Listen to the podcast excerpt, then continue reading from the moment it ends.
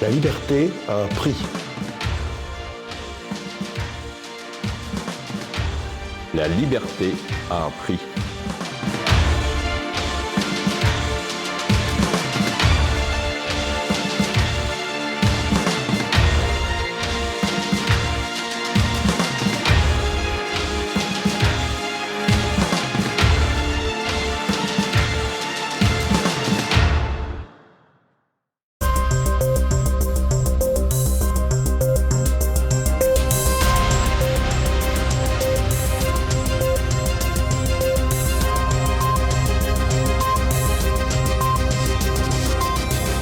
Monsieur, bonsoir. Je suis ravie de vous retrouver pour commencer cette nouvelle semaine d'information en votre compagnie. Au programme ce soir, la situation israélo-palestinienne qui prend en étau les États-Unis.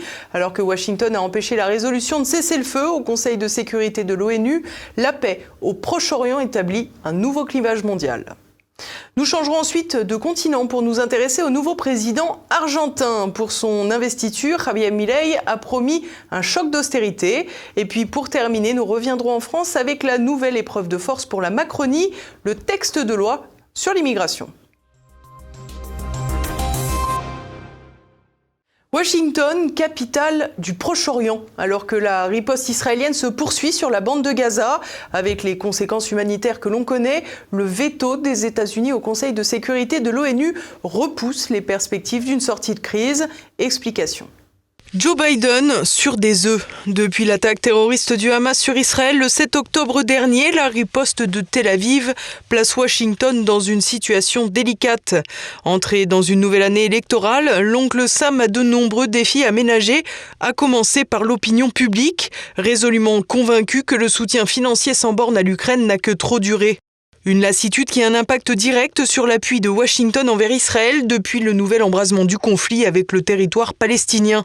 C'est d'ailleurs dans ce cadre que le Congrès américain a bloqué la semaine dernière une enveloppe de 106 milliards de dollars d'aide pour Kiev et Tel Aviv. Une situation gênante pour le président Biden dont l'entourage a trouvé une pirouette pour ne pas faillir au soutien indéfectible à l'allié israélien. Ainsi, Reuters annonçait samedi que 14 000 munitions pour chars étaient envoyées à Israël en contournant le Congrès. Le secrétaire d'État Anthony Blinken a déclaré que cette vente relevait d'une urgence dans l'intérêt de la sécurité nationale des États-Unis. Une décision qui se conjugue bien avec le veto de Washington lors de la résolution pour un cessez-le-feu présenté dimanche au Conseil de sécurité de l'ONU. Un veto qui, notons-le, arrange le gouvernement israélien, mais dont ce dernier aurait pu se passer dans la mesure où il est fréquent que Tel Aviv s'émancipe des résolutions internationales. Malgré des manifestations en Israël en faveur de la paix et pour l'arrêt de la guerre, le rejet du cessez-le-feu grâce au veto américain conduit donc à la poursuite des opérations sur place. גם מדינות אחרות צריכות להבין שאי אפשר מצד אחד לתמוך בחיסול של החמאס ומצד שני לקרוא להפסקת המלחמה שתמנע את חיסול החמאס. ולכן ישראל תמשיך במלחמה הצודקת שלנו לחיסול החמאס Le chef de l'armée israélienne a quant à lui déclaré vouloir accentuer la pression sur Gaza. Dans ce cadre, des raids aériens associés à des manœuvres terrestres sont conduits à Gazaville et à Khan Le Hamas a menacé Israël quant aux otages toujours retenus, déclarant qu'aucun ne ressortirait vivant sans échange ou sans négociation. Tsahal a de son côté fait savoir que plus d'une centaine de ses soldats avaient déjà perdu la vie depuis le début de l'opération terrestre. Du côté de la Palestine, le Hamas fait désormais état de 18 000 morts. Le secrétaire général de l'ONU, Antonio Gutiérrez, s'est dit très préoccupé par la situation. The situation is fast deteriorating into a catastrophe with potentially irreversible implications for Palestinians as a whole and for peace and security in the region. And I reiterated my appeal for a humanitarian ceasefire to be declared. Regrettably, the Security Council failed to do it, but that does not make it less necessary. Toujours est-il que le cessez-le-feu n'est pas prêt de s'imposer. Ainsi, la population est chaque jour poussée au sud du territoire vers Rafah, à la frontière égyptienne. وهي اللي حصل والله شاردين على رفح واحد يسكر الطريق وان شاء الله يكون امان بس فيش امان بتهيألي قوة القصف كله طلعنا نزحنا احنا وكل المناطق في غزة يعني وتوجهنا على الجنوب زي ما كانوا يحكوا إنه هي مناطق آمنة. لكن فيش مناطق آمنة في غزة. هم بيحشدوا أو بيخلوا الناس تروح على الجنوب. وهينا من منطقة لمنطقة من منطقة لمنطقة وفيش مكان آمن يعني. أنا هيني رايح على رفح أشوف لي نطفة آمنة فيها أقعد فيها. Une délégation de l'ONU s'est d'ailleurs rendue sur place pour observer les potentiels points de passage. Depuis le début de la riposte, on estime que 2 millions de Palestiniens ont dû quitter leur domicile. C'est d'ailleurs le plus grand mouvement de population palestinienne depuis 1948. Dans ce contexte de tension, une frégate française en patrouille dans la mer Rouge, en renfort du porte-avions américain Eisenhower, a été prise pour cible dans la nuit de samedi à dimanche. Les drones interceptés auraient été lancés depuis le Yémen par les rebelles Houthis qui soutiennent la Palestine. Une démonstration de la potentielle contamination du conflit israélo-palestinien plus largement dans la région. En effet, en plus d'échanges de tirs très réguliers entre le Hezbollah libanais et Israël, beaucoup redoutent une implication plus claire de la part de l'Iran. Téhéran a d'ailleurs mis en garde quant à la possibilité d'une explosion incontrôlable du Moyen-Orient si les États-Unis continuaient à soutenir Israël contre Gaza. Un point de vue qui se conjugue à celui du président turc Recep Tayyip Erdogan qui a déclaré que le Conseil de sécurité de l'ONU était devenu un conseil de protection et de défense d'Israël depuis le 7 octobre. Du côté de la Russie, on était sans surprise favorable au cessez-le-feu, une position très critiquée par le Premier ministre israélien qui a pointé du doigt la coopération dangereuse entre Téhéran et Moscou, alors que Ebrahim Raisi, le président de la République islamique d'Iran, est allé rendre visite à Vladimir Poutine jeudi dernier. De quoi comprendre que le conflit israélo-palestinien ne se joue pas seulement au Proche-Orient. En pire ou en meilleur, c'est indéniablement une nouvelle ère qui s'ouvre pour l'Argentine. Dimanche, lors de son investiture, le nouveau président Javier Milei a promis un choc d'austérité. Élément d'explication d'Olivier Frère-Jacques. Son élection avait fait l'objet d'une bombe, son investiture aura été une nouvelle déflagration. Le président argentin Javier Milei, fraîchement élu et investi dimanche, a tenu un discours à l'issue de sa prestation de serment dans lequel il a annoncé il n'y a pas d'argent, affirmant même que la situation allait empirer à court terme. Une description de l'état du pays qui explique, selon lui, le fait qu'il n'y ait pas d'alternative à un ajustement et à un choc budgétaire. Pour lui, il est question de faire face à 100 ans de gaspillage de la classe politique. Une situation économique qui, il est vrai, est dramatique avec une inflation à 143% sur un an, un endettement structurel, mais aussi un niveau de pauvreté estimé à 40% dans le pays.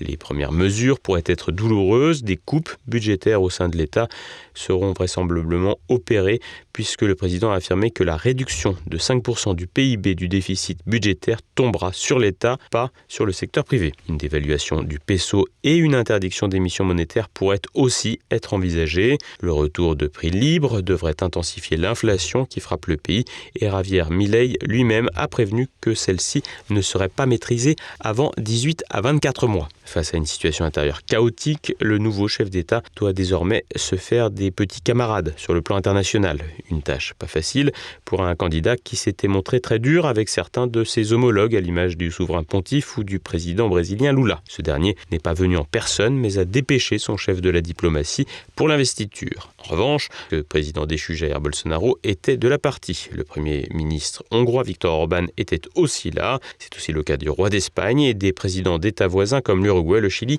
et le Paraguay. Un invité de marque en termes d'actualité était aussi de la partie. Il s'agit de l'Ukrainien Volodymyr Zelensky. Celui-ci a eu une longue accolade avec le nouveau patron de Buenos Aires, proximité affichée qui n'empêche pas que le président russe Vladimir Poutine était aussi invité, même s'il n'est pas venu.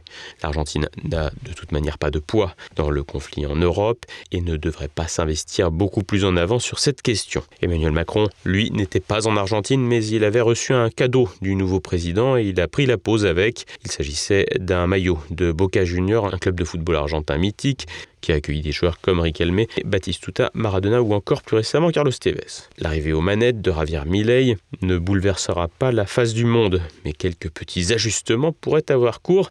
Ainsi, dans Le Monde de lundi, un petit collectif de professeurs et présidents d'instituts français réclame la fin de l'accord commercial UE-Mercosur qui consiste notamment en des échanges viande-voiture. Les signataires désignent cet accord comme un vestige du monde d'avant. Si la tribune est teintée d'idéologie climatique, il n'en demeure pas moins que ces échanges peuvent être critiqués, car écologiquement peu cohérents et absurdes en matière de souveraineté alimentaire. Les lignes devraient cependant peu bouger, eu égard à l'importance secondaire de l'Argentine économiquement et à plus forte raison vu sa situation actuelle. Se revendiquant libertarien, le président Milei, considéré comme ultralibéral par une partie de la presse, se trouve être un personnage fantasque pour ne pas dire un peu limite psychologiquement. Lors de son investiture, il a ainsi reçu le traditionnel sceptre fait sur mesure pour chaque président. Il avait fait graver sur le pommeau de celui-ci les gueules de ses cinq chiens mastifs anglais, ses enfants comme il aime les appeler, des animaux clonés à partir de Conan, son premier chien, qu'il dit avoir rencontré il y a 2000 ans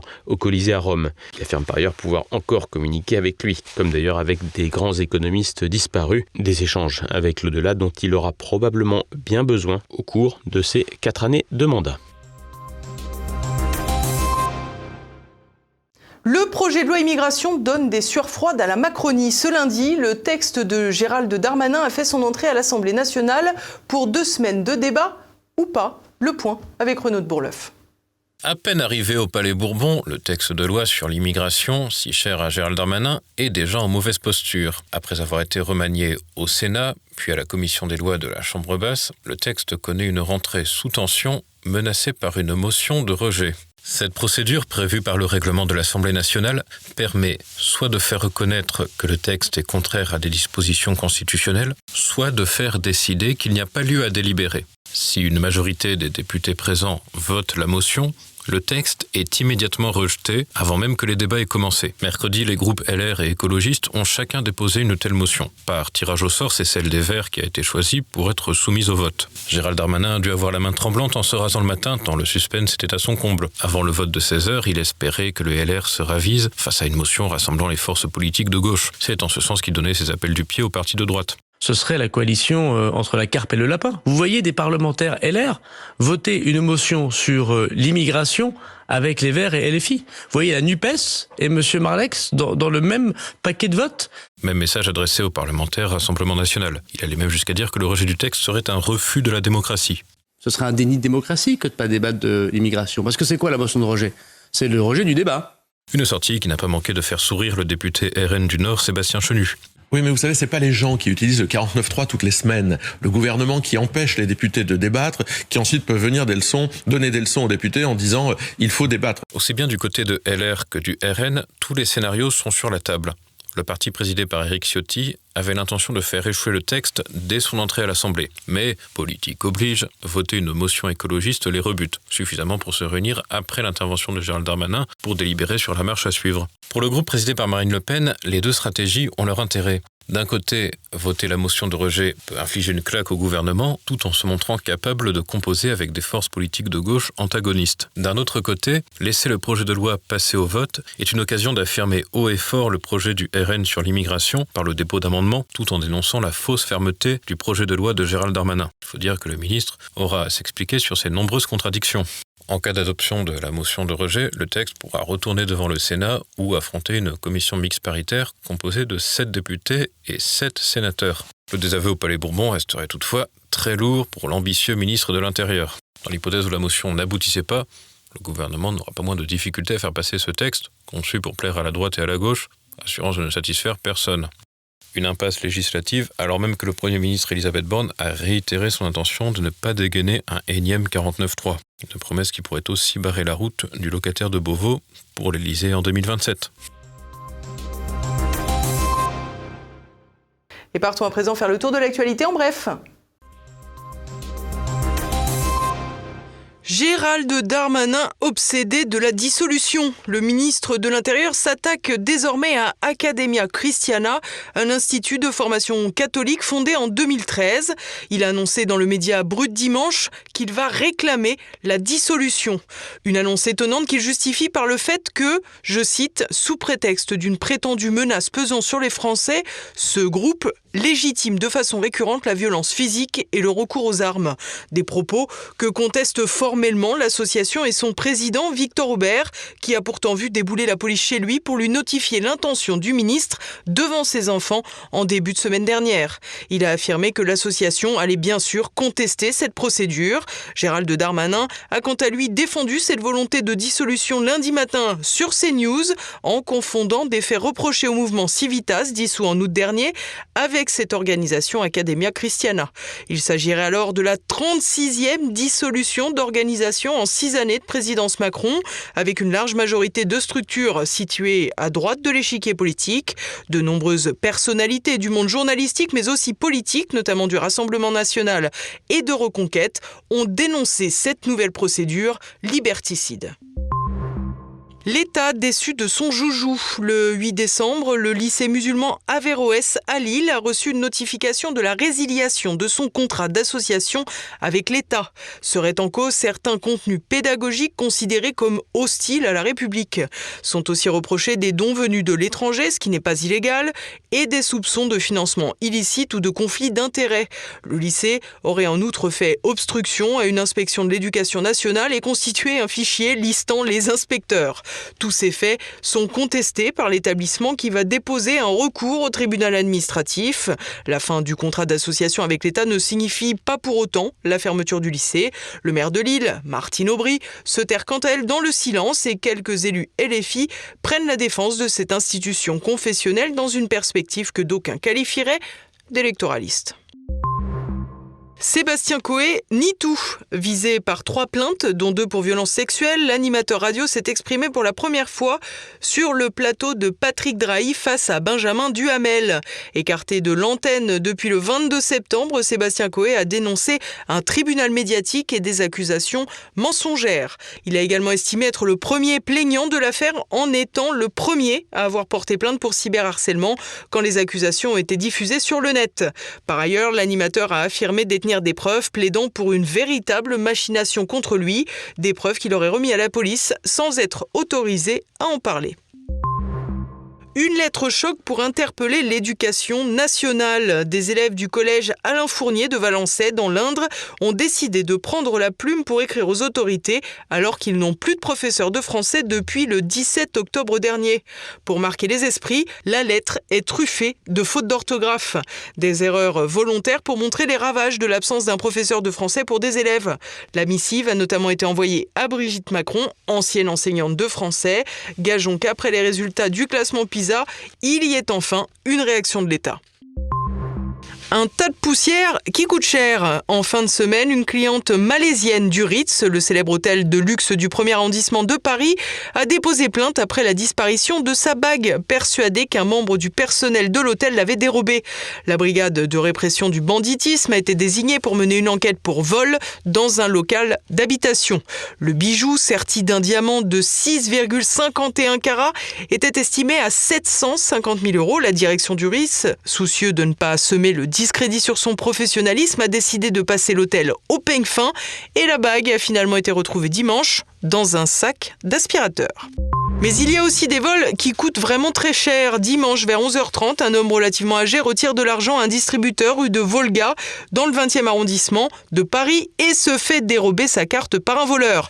Il tente alors de rattraper l'individu en se lançant à sa poursuite, mais il s'effondre en faisant une crise cardiaque. Quand les secours arrivent sur place, l'homme est en arrêt cardio-respiratoire et il décède malgré les tentatives de réanimation. Selon la justice, le voleur, qui n'a toutefois pas été arrêté, ne devrait pas pouvoir être poursuivi pour homicide involontaire. Et pour finir, de quoi se rafraîchir les idées? la Russie maintient vive la tradition des bains froids. En Sibérie, là où la température ambiante est aux environs de moins 35 degrés Celsius, on adore se revigorer avec un petit plongeon. Экстремально и интересно. Все, пошла греться. А для привыкшего человека это уже приятное ощущение, это удовольствие, на это подсаживаешься. без этого жить скучно становится. Pratique très ancienne, les bains froids ont un impact positif sur les systèmes cardiovasculaires et respiratoires. La décharge d'adrénaline qu'ils produisent permet également de réduire le stress et d'augmenter l'énergie.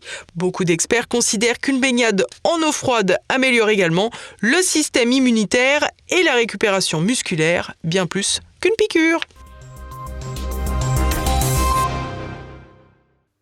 Et voilà, nous approchons déjà de la fin de cette édition. Dans un instant, pour le grand angle, un reportage sur la bibliothèque aux 100 000 livres du philosophe Alain de Benoît, qui fait aujourd'hui ses 80 ans. Quand je m'intéresse à un auteur, ben, je veux avoir tout ce qu'il a écrit, y compris les, livres sur lui, y compris également les traductions étrangères. Parfois, ça va très loin. Hein. Si je m'intéresse à... Euh, euh, Qu'est-ce que je dirais Drieux-La Rochelle ou Carl Schmitt une traduction de Carl Schmitt euh, en hébreu, en turc, en chinois, en coréen, euh, je vais l'acheter aussi parce que ça fait partie de la collection. Oui, c'est une bibliothèque de travail, c'est-à-dire que lorsque je suis sur un sujet, pour un article ou pour un livre, ben, je vais prendre toute la section qui correspond, et je vais commencer à travailler intensément dessus, prendre des notes, écrire dans les livres. J'écris beaucoup dans les livres. Hein. J'ai aucun respect pour le, livre lui-même. Je souligne, je coche. Je... Bon. Ce soir, vous pouvez également retrouver un nouveau numéro de Politique Éco. Pierre Bergerot reçoit le président des Patriotes, Florian Philippot, pour évoquer la dérive autoritaire prévue dans la prochaine réforme des traités européens en débat à Bruxelles. C'est à présent le moment de retrouver la chronique Les Affranchis. Ce soir, Philippe Béchat dénonce la noyade de la démocratie après l'utilisation massive du 49.3. À présent, c'est la fin de cette édition. Merci à tous pour votre fidélité. On se retrouve demain. Bonsoir.